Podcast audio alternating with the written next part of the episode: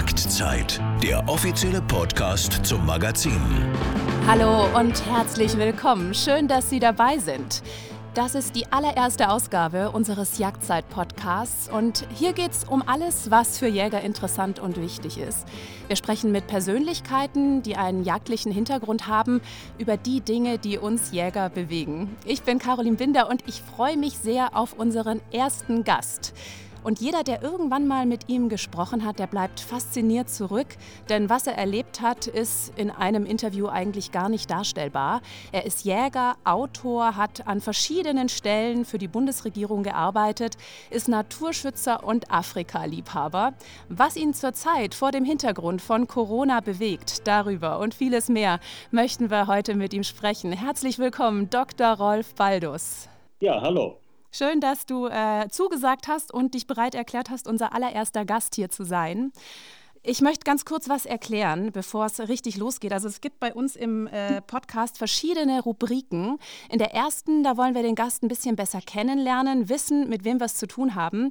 Diese Rubrik, die heißt Ansprechen. Ich erkläre dir ganz kurz, wie das funktioniert. Also ich stelle zwei Worte gegenüber. Du suchst dir eins davon aus und erklärst, warum du dich so entschieden hast. Alles klar?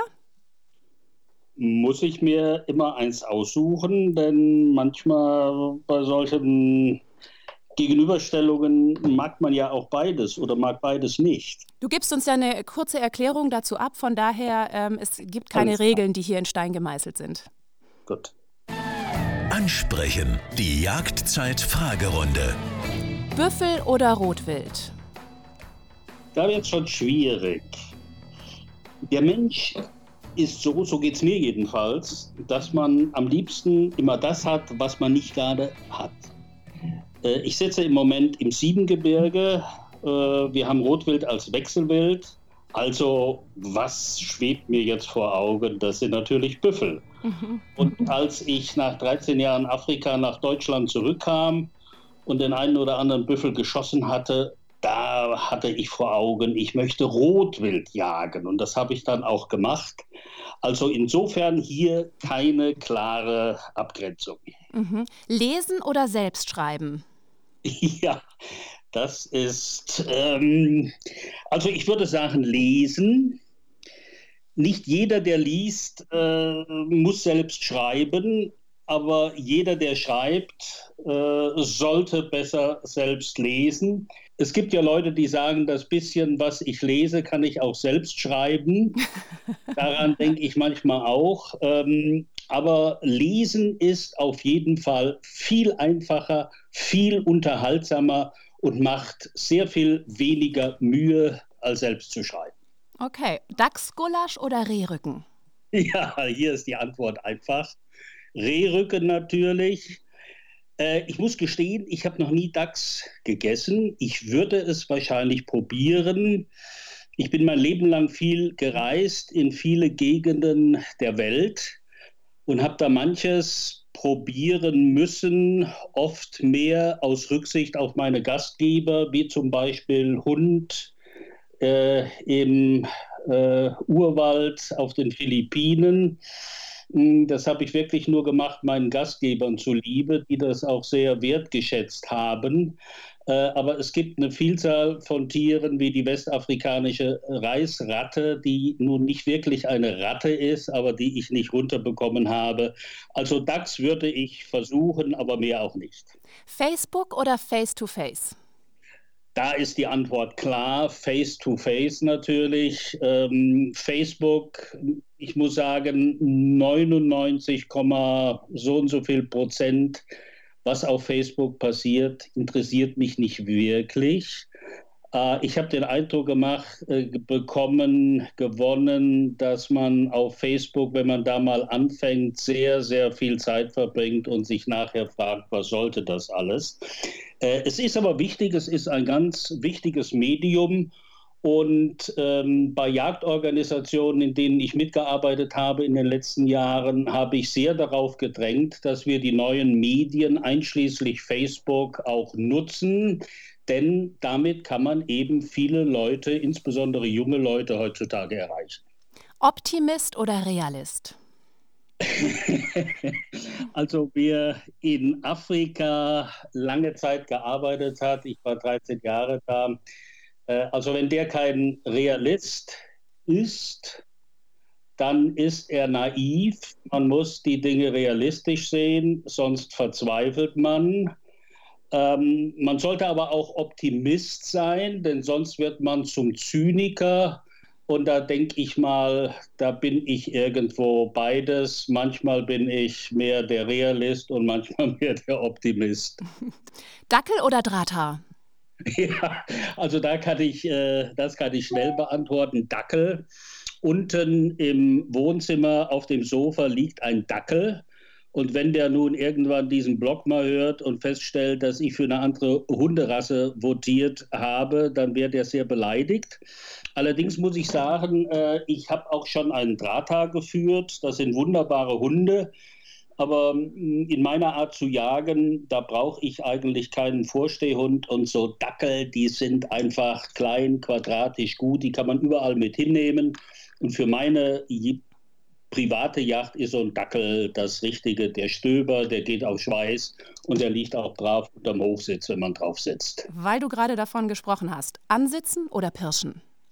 Ja, zurzeit sitze ich öfters auf Hochsitzen, als dass ich pirsche. Aber meinen letzten Frischling habe ich auf der Pirsch geschossen, durch Zufall. Ähm, es ist sehr viel schöner zu pirschen und wer in Afrika viele Jahre gejagt hat, ähm, wer dabei das Pirschen nicht lernt, äh, wird jagdlich nicht sehr erfolgreich sein. Teamplayer oder Einzelkämpfer? Das ist eine schwierige äh, Frage.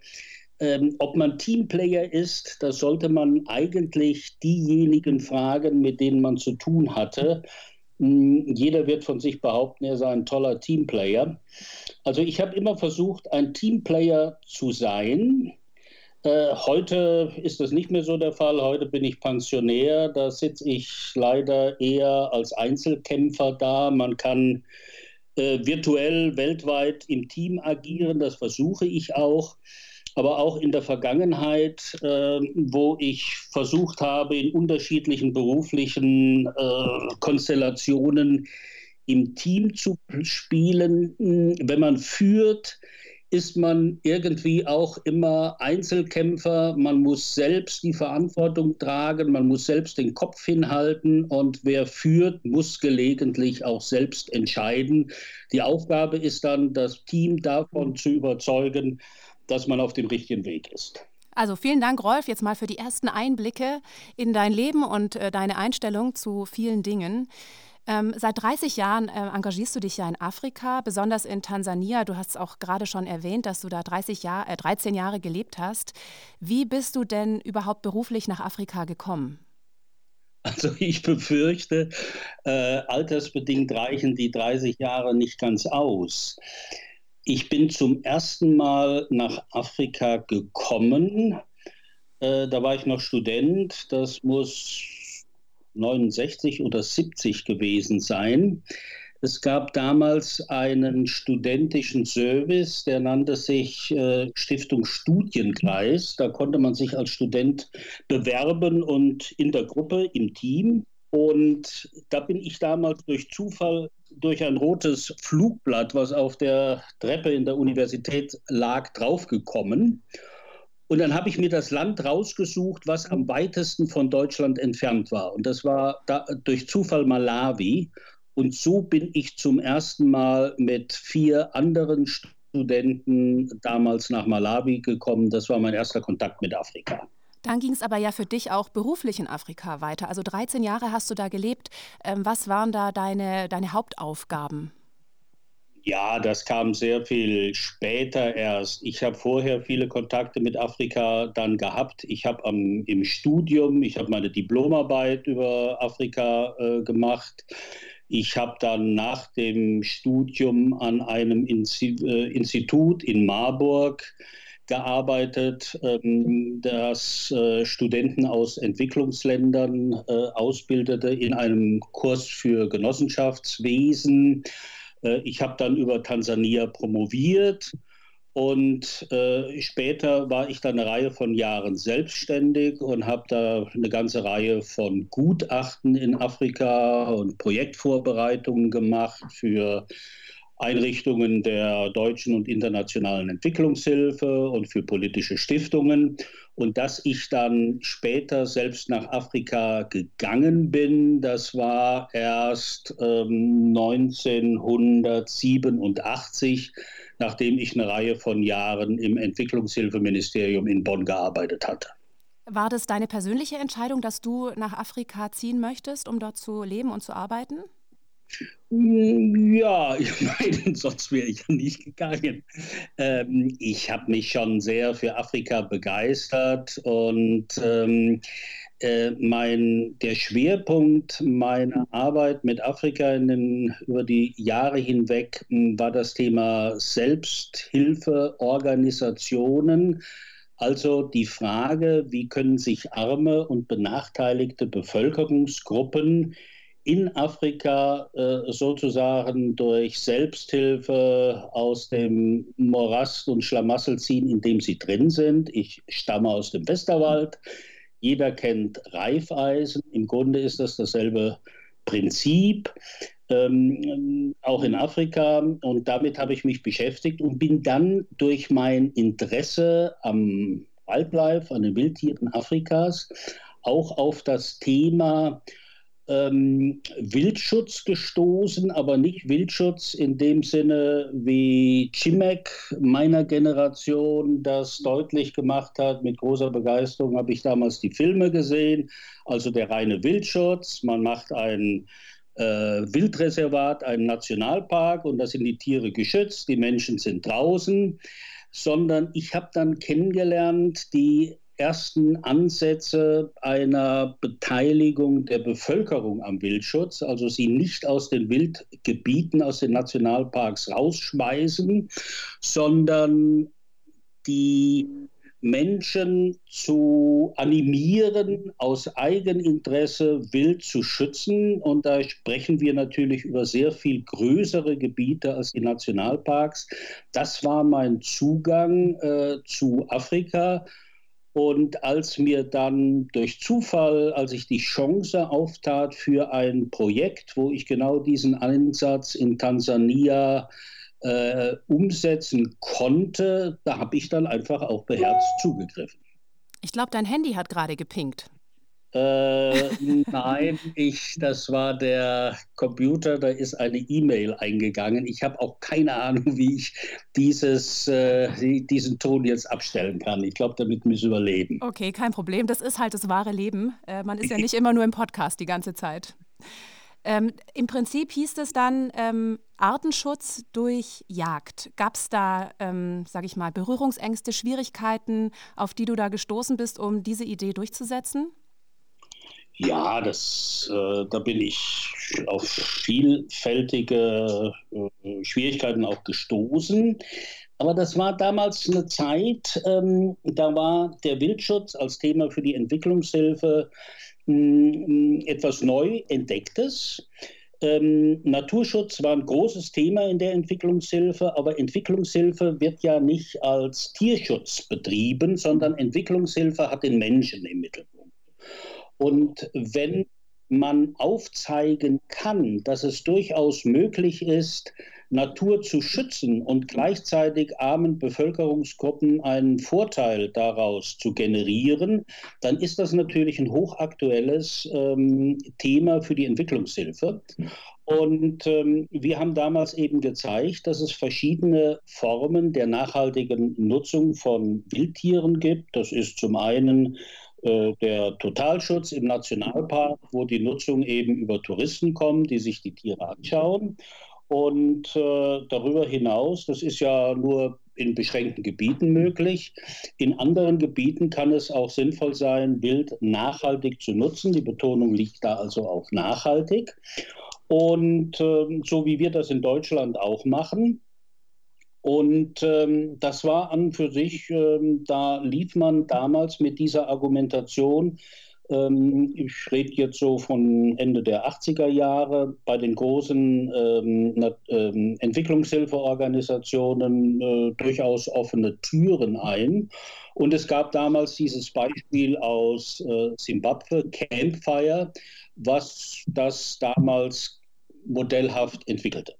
Aber lass uns mal ganz konkret jetzt auf den Ist-Zustand äh, kommen, der damals geherrscht hat. Als du nach Tansania gekommen bist und dein Engagement für den CELU begonnen hat, äh, was war das Problem und wie habt ihr das dann verbessern können im Laufe der Zeit? Also wir haben ja derzeit äh, sind wir ja in einer großen Wilderei-Krise. Es sind ja viele äh, ja, Hunderttausende von Elefanten in den letzten Jahren gewildert worden. Wir haben das Riesenproblem ähm, der Wilderei von Nashörnern. Und was hier in der Öffentlichkeit nicht so präsent ist, das ist die weit verbreitete Fleischwilderei, wo vielerorts das Wild, Antilopen, Büffel und so weiter einfach verschwindet. Und damals, Ende der 80er Jahre, war eine ähnliche ähm, Wildereikrise. Hm, die ging in Afrika, die kam von Norden und ging nach Süden und es wurden in großen Zahlen Elefanten gewildert. Tansania, äh, ich bin dann damals für die Europäische Union, wo ich gearbeitet habe, äh, bin ich nach Tansania gekommen und dann hat mir damals äh, die Zoologische Gesellschaft Frankfurt und auch der WWF das Selu Wildreservat als Problem vorgestellt. Das war das größte Wildschutzgebiet Afrikas, so groß wie die Schweiz. Und das war eines der Gebiete mit einem sehr hohen Elefantenbestand. Der war so in den 70er Jahren, waren das geschätzt über 100.000 Elefanten. Und damals, 86, 87, wurde das runtergewildert auf erst 50.000. Und äh, 89 haben wir damals die Elefanten gezählt und kamen auf eine Zahl von unter 30.000. Da hatte also ein großes Massaker stattgefunden und ähm, wir konnten dann die Bundesrepublik ähm, äh, davon überzeugen, ähm, die Elefanten, äh, dort ein Projekt äh, für den Schutz der Elefanten, des Wildes und dieses ähm, Schutzgebietes zu planen. Und da habe ich mich damals für beworben und habe das dann auch äh, machen können. Und der Ansatz war dann auf der einen Seite durch klassischen hm, Parkschutz, also Ranger ausbilden, ausrüsten, Gehälter bezahlen, diese Leute ans Arbeiten zu bekommen.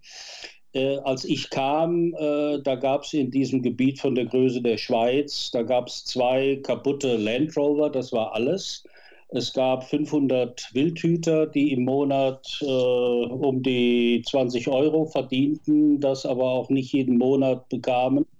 Dass die gewildert haben, ja Gott, von irgendwas mussten die Leute leben.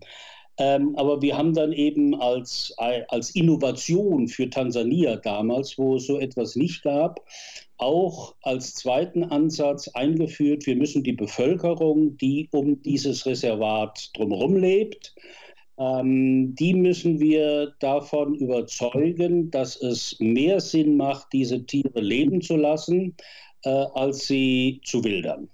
Und ihr wart damit ja erfolgreich im Endeffekt. Ja, das war eine, äh, das war eine schwierige Sache, ähm, aber ja, wir waren erfolgreich, ähm, was man unter anderem daran sieht, als wir begonnen haben mit dem Projekt Ende 87. Da hatten wir 4000, 5000 gewilderte Elefanten im Jahr. Ähm, Mitte der 90er, Ende der 90er Jahre haben wir bei den Zählungen überhaupt keine toten Elefanten mehr gefunden.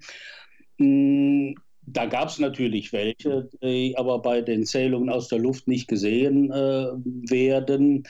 Äh, was wir aber sagen konnten, war, dass wir die Wilderei weitgehend eliminiert hatten Und es gibt nicht viele Beispiele aus Afrika, wo das in dieser Form äh, erreicht wurde.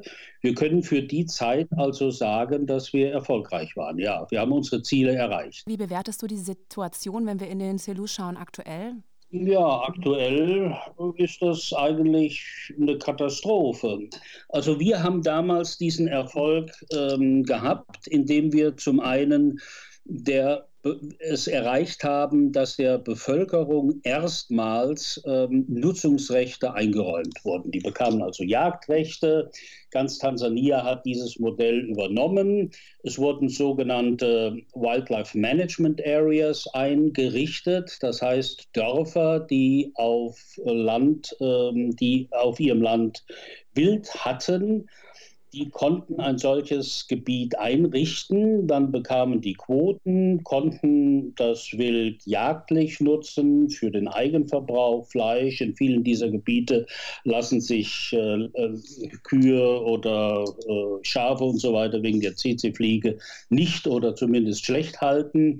Ähm, die bekamen aber auch Rechte, äh, dass sie an Jagdtouristen ähm, auch mit äh, Quoten ähm, Jagd, Jagden äh, organisieren konnten, beziehungsweise auf ihrem Land genehmigen konnten und die Erträge bekamen. Das ist in Tansania inzwischen staatliche äh, Politik.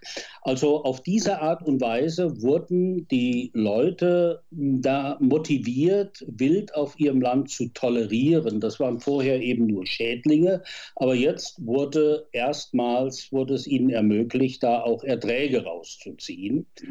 Und das ging alles nicht sehr schnell, aber die Leute haben das begriffen und haben da eigentlich toll mitgemacht.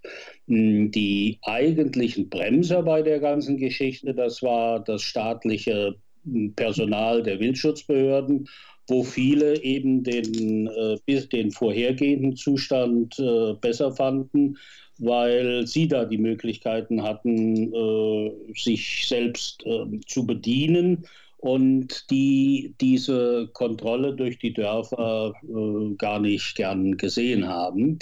Und wir haben zweitens, ähm, jetzt geht es äh, also um den, um den Park als solchen.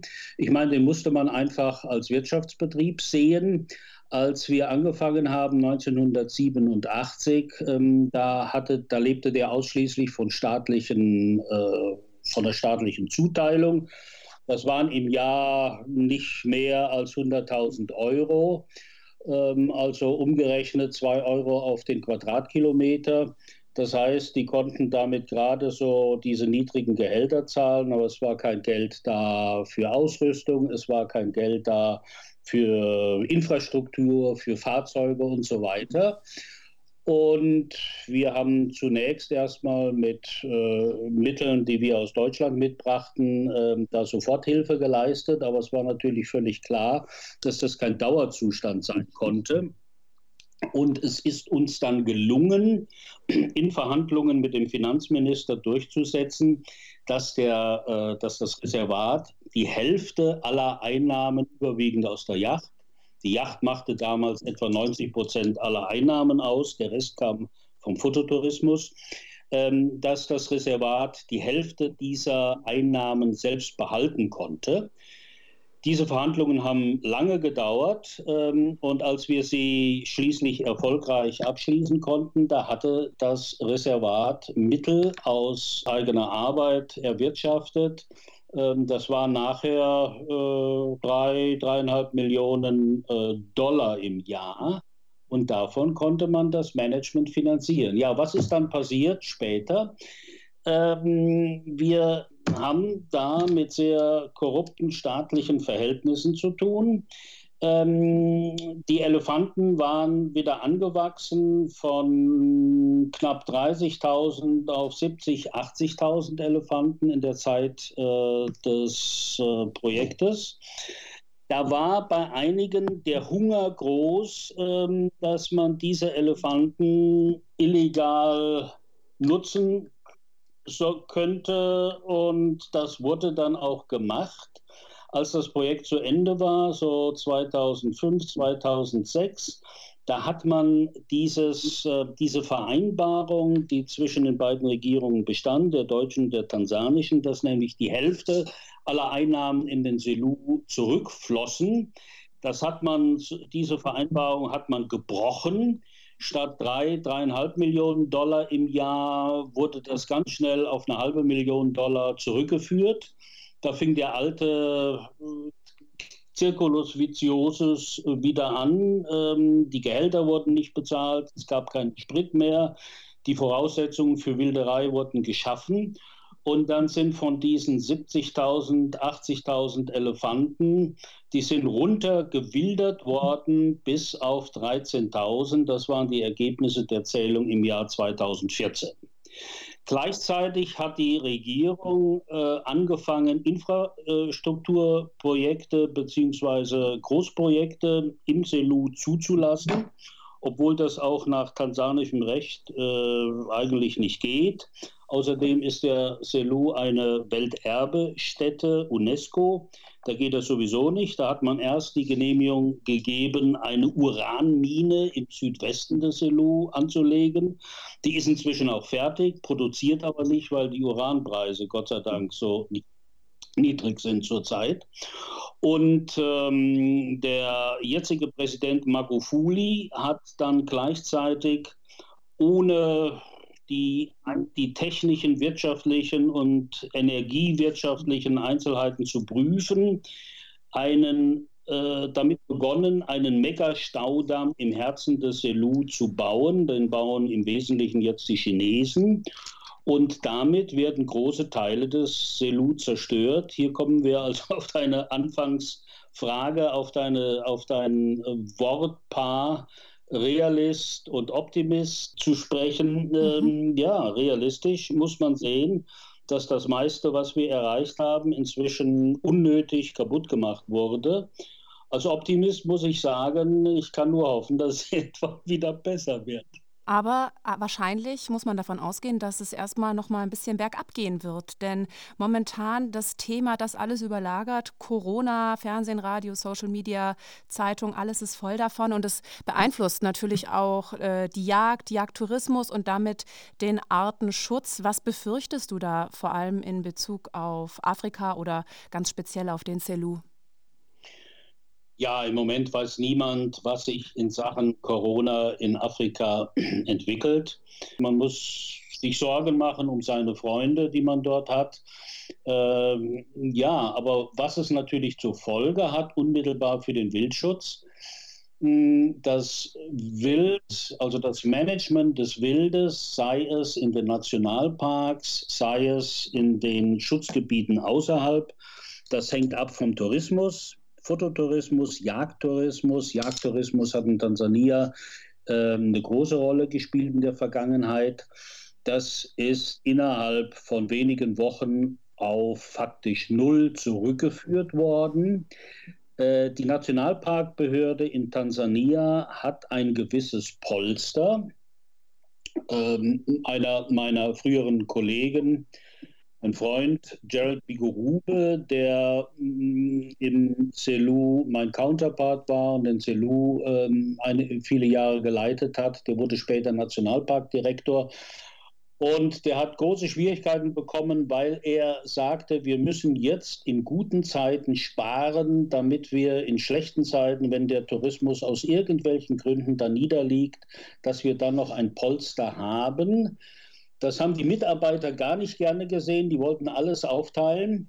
Ich hoffe, dass das Tanapa-Polster ähm, groß genug ist, um die Nationalparks einige Zeit, wir wissen nicht wie lange, also ich persönlich denke, dass in diesem Jahr kaum noch Tourismus in Tansania stattfinden kann, ähm, dass Tanapa durch diese schwierige Zeit ähm, mit diesem Polster äh, geführt wird und effektiven Wildschutz weiterhin betreiben kann.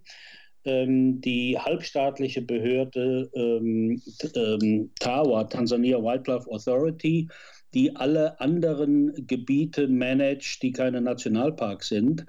Ähm, diese Behörde hat ohnehin sehr wenig Geld, äh, aus verschiedenen Gründen, nicht zuletzt aus den Import, wegen der Importverbote für bestimmte Jagdtrophäen, Elefanten, Löwen und so weiter. In den USA ist deren, sind deren Einnahmen in den letzten Jahren schon sehr, sehr stark geschrumpft.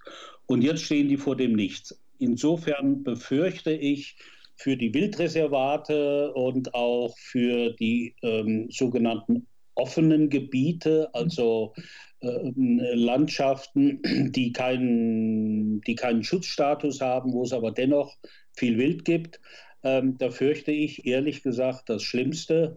Wilderei für nach Elfenbein, aber auch Fleischwilderei. Viele Leute haben ihren Job verloren und äh, sich da im Busch zu bedienen mit Schlingen, Fallgruben, Gift und so weiter, ist da eine einfache Alternative. Du hast ja gerade schon gesagt, dass du privat äh, Kontakte noch nach Tansania hast. Wenn du mit den Leuten sprichst, ähm, was sagen die? Wie schätzen die die Lage ein? Berichten die schon ganz konkret von Problemen?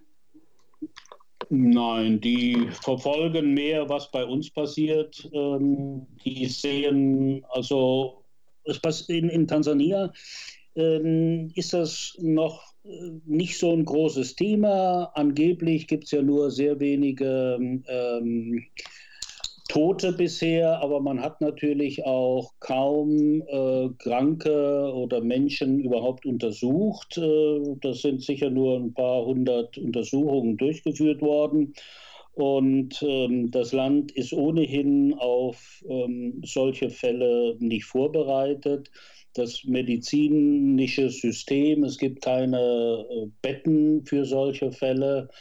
Und äh, ja, da kann eigentlich jeder nur beten, dass er Glück hat, nicht erkrankt. Denn wenn er erkrankt, dann wird äh, Hilfe nicht wirklich kommen. Mhm. Wir sind ja alle von Corona in irgendeiner Form betroffen.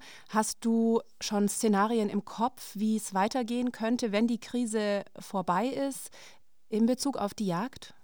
Naja, also wir Jäger, wir sind ja robust. Ähm, wir lassen uns von politischen ähm, Schwierigkeiten nicht so schnell abbringen.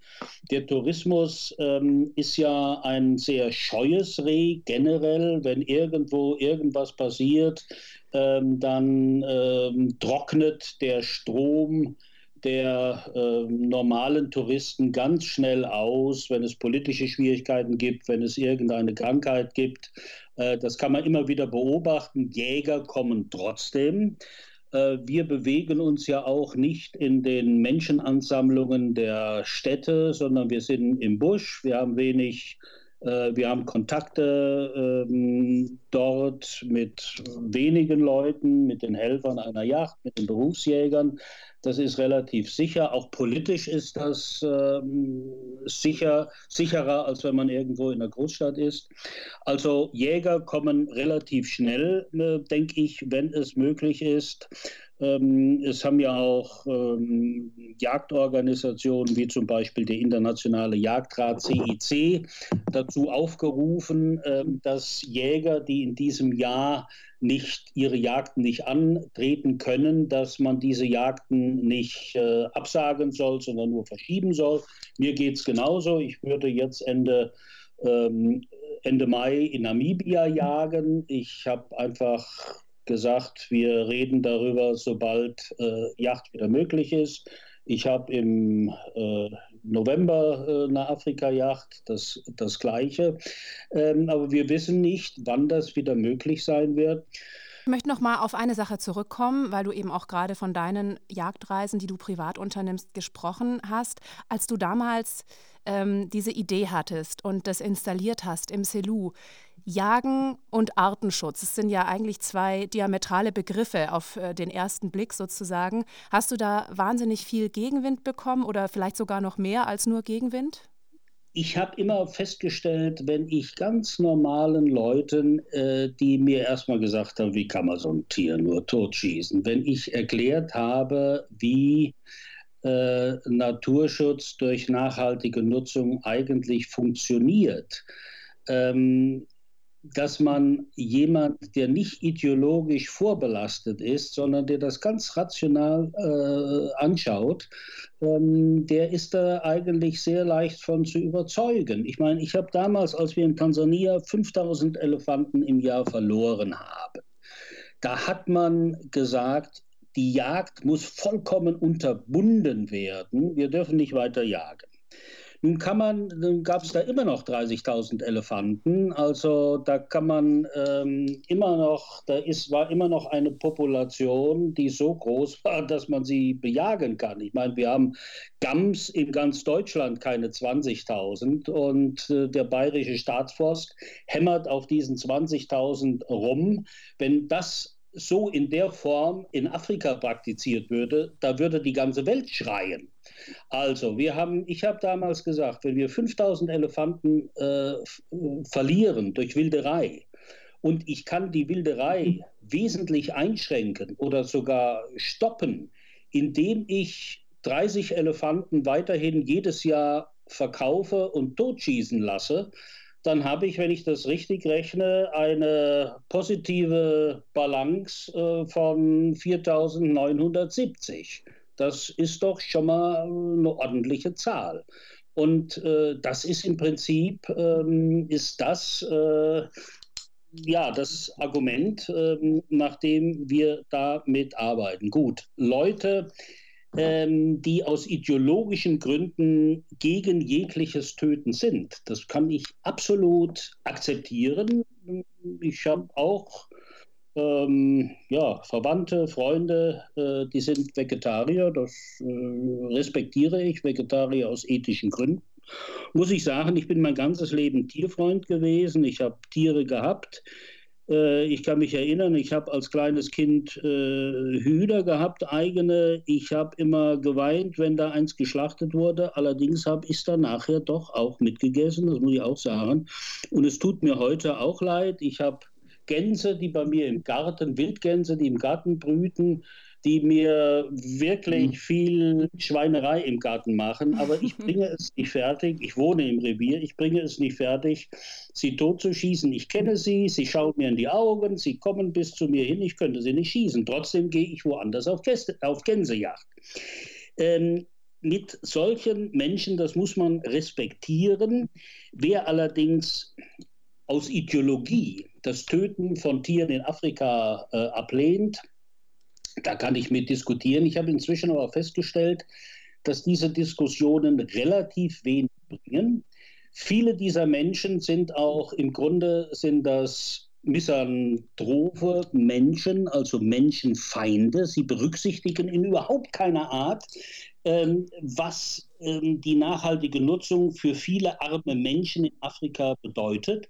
Man muss einfach sehen, dass in vielen Teilen Afrikas, da werden Ducker und ähnliche Wildarten schon seit äh, Hunderten von Jahren genutzt, auch heute noch. Man unterschätzt das, wie viele Menschen in Afrika rein aus der Natur leben.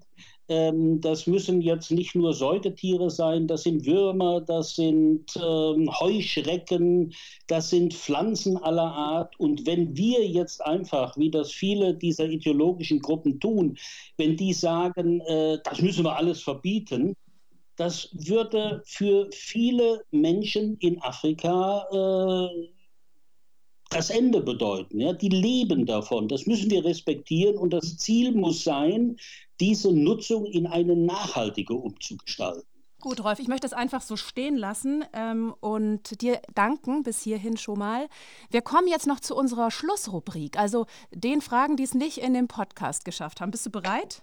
Ja. Wildes Durcheinander. So, Andreas, der hat zwei Fragen gestellt, die gehören aber, finde ich, so ein bisschen zusammen. Und zwar, wenn ich Interesse an einer Großwildjagd in Afrika habe, wie kann ich denn sicher sein, dass ich einen seriösen PH finde, der auch ethisch jagt? Ja, das ist, das finde ich eine prima Frage. Und ich habe oft ähm, in Diskussionen Leuten gesagt oder in Artikeln in der Jagdzeit oft genug äh, geschrieben, äh, ich wünsche mir, dass ähm, Jagd Interessierte nicht nur fragen, was kann ich da jagen ähm, und was kostet das, sondern dass die auch fragen, wie ist die Jagd organisiert, ähm, wie ist die Nachhaltigkeit dort äh, und alles, was damit zusammenhängt.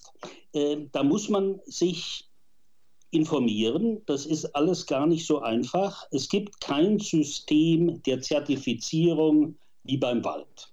Darüber ist viel diskutiert worden, aber wir haben das nicht. Wir werden das auch so bald nicht haben. Was ich für sehr äh, wichtig halte, was ein guter Weg ist, das äh, sind Referenzen. Man sollte sich Referenzen geben lassen und dann mit dem betreffenden Jäger auch äh, diese Fragen, äh, wie da ethisch gejagt wird, ob das ordentliche Jagd ist, ob da äh, Geld äh, an die Dörfer fließt und so weiter und so weiter. Das kann man durch Fragen vorher äh, schon ziemlich gut abklären. Aber prima, wenn jemand diese Fragen stellt, das sollte man tun. Ich habe auch noch eine ganz kleine Schlussfrage an dich. Und zwar arbeitest du ja gerade an einem neuen Projekt. Willst du da schon was dazu verraten? Du meinst, äh, dass ich an einem neuen Buch arbeite? Ja, ich wollte es jetzt so nicht sagen. Ich wollte dir Luft lassen, ob du es überhaupt erwähnen willst. Ja, also ich habe ja ein paar Bücher geschrieben und die sind alle vergriffen. Da wird auch das eine oder andere wohl wieder aufgelegt. Ähm, ich hatte eigentlich mir fest vorgenommen, kein neues Buch zu schreiben. Es ist tatsächlich, wie ich eingangs sagte, Lesen ist schöner, ein Buch ist viel Arbeit, aber man hat natürlich viele Geschichten, die man erzählen könnte. Und so habe ich begonnen, ja, ähm, ein neues Buch aufzulegen. Ähm, ich wollte eigentlich mehr Jagdgeschichten erzählen, aber ich werde das vielleicht doch mehr ähm, so um meine Erfahrungen rumranken. Ähm, aber da bin ich noch in einer sehr frühen Entwicklungsphase dieses Werkes. Und es gibt noch viele Möglichkeiten, dass das bis zur Kiellegung dieses Projekt auch noch scheitern kann. Ah, ich glaube, da hoffen ganz viele, dass es funktioniert und dass du dran bleibst. Ja, das ist ja nett, wenn du das sagst. Und das würde mich freuen. Also vielen Dank, Rolf, dass du dir die Zeit genommen hast. Caro, es war mir ein Vergnügen. Ich bedanke mich sehr und ciao. Ciao. Und wenn Sie auch Fragen an einen unserer nächsten Gäste haben, dann können Sie uns diese gern über den Instagram- oder Facebook-Account der Jagdzeit stellen. Und auch wenn Sie Vorschläge haben für interessante Gäste, die wir vielleicht mal einladen sollen, dann schreiben Sie uns das doch ganz einfach auch. Am besten über die Social-Media-Kanäle der Jagdzeit. Ich freue mich schon aufs nächste Mal. Passen Sie auf sich auf. Das war Jagdzeit, der offizielle Podcast zum Magazin. Jeden zweiten und letzten Mittwoch im Monat auf allen gängigen Plattformen und bei Instagram.